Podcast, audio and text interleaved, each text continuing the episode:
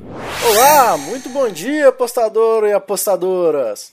Estamos aqui hoje eu orei mais uma vez para um acordo apostador dessa quinta-feira, dia 20 de janeiro de 2022. Mais uma vez aqui cobrindo o primeiro Major de tênis da temporada e dando dicas para você aí. A gente começou bem, com três vitórias e apenas um revés aí, um red apenas, três greens.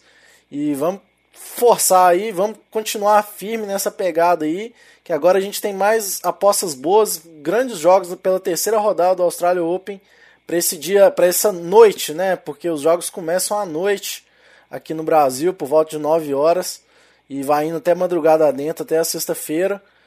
E vamos falar um pouquinho desses jogos de terceira rodada aí, galera, beleza? Vamos lá.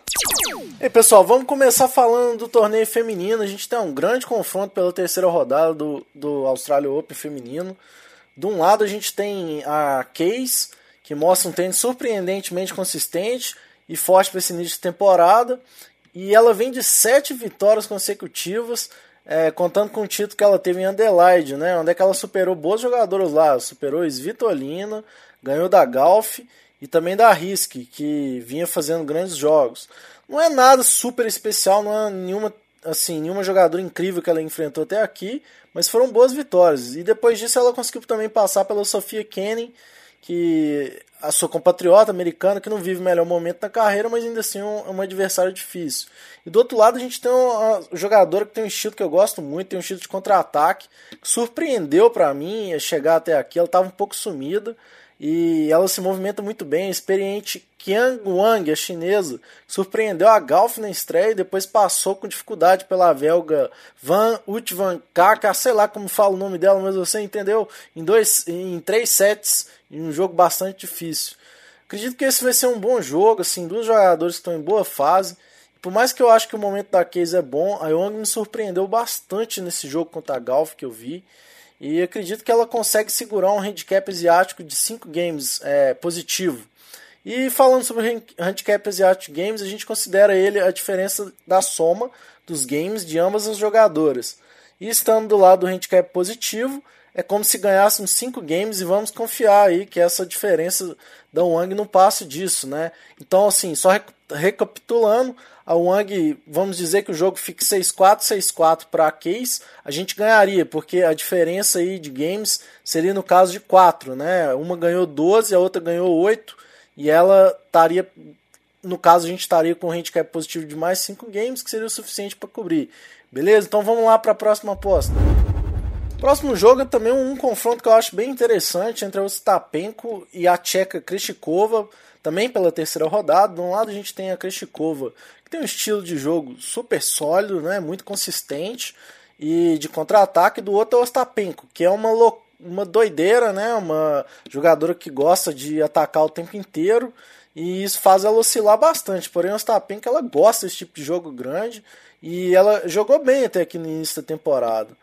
Assim, para piorar também, as duas já têm um certo histórico de uma não gostar da outra, então eu acredito que ambas vão chegar com os nervos à flor da pele, né?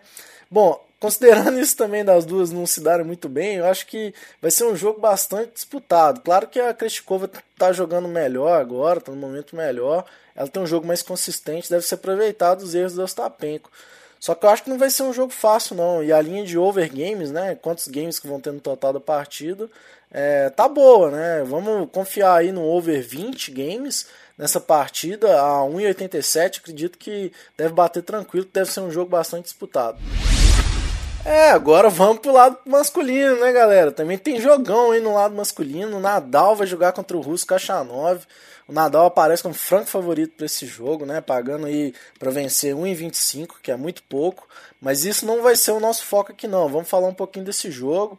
É o, o, o russo Kachanov ele é um bom jogador, então às vezes a gente você pode surpreender e falar assim, pô, mas não é possível que o Nadal é tão favorito. É, mas o Nadal tem 8 a 0 no histórico do confronto direto entre os dois. E além disso, assim, o Kachanov não começou muito bem essa temporada, não estou gostando muito da forma como ele está jogando, tá um pouquinho inconsistente. Ele que é um jogador de força, precisa é, precisa estar tá com físico em dia, ele não está com físico muito bom. E o Nadal, por outro lado, está jogando incrivelmente aqui, já tem um título e, e, fez duas assim, primeiras rodadas impecáveis, né? Isso tem um tenista que você deveria gostar de apostar a favor e odiar de apostar contra. Esse cara se chama Rafael Nadal. Que incrível como ele cobra as linhas assim. Então vamos novamente naquela ideia do handicap asiático de games e dessa vez a gente vai no negativo, ou seja, o Nadal tem que ganhar mais games do que a linha que a gente está falando aí em relação ao adversário. Nesse caso são menos 6 games, né? Então o Nadal tem que fazer uma diferença aí de 7 games para a gente poder ganhar a sua aposta. Vamos confiar nele aí, menos 6 games a 1,90, porque o Toro deve passar por cima do russo aqui e cobrir essa diferença sem problema. Para fechar o nosso acordo apostador dessa quinta-feira, vamos mais um outro confronto que eu acho bem legal, que também é pela terceira rodada masculina, no caso. O gigante americano Opelka vai estar enfrentando o talentoso canhoto canadense que é o Chapovalov, né? O mercado indica em um equilíbrio total, com odds iguais, literalmente iguais para ambas as partes. E a princípio, pelo que ambos apresentaram até aqui, eu acho que o Opelka devia ser um pouco favorito.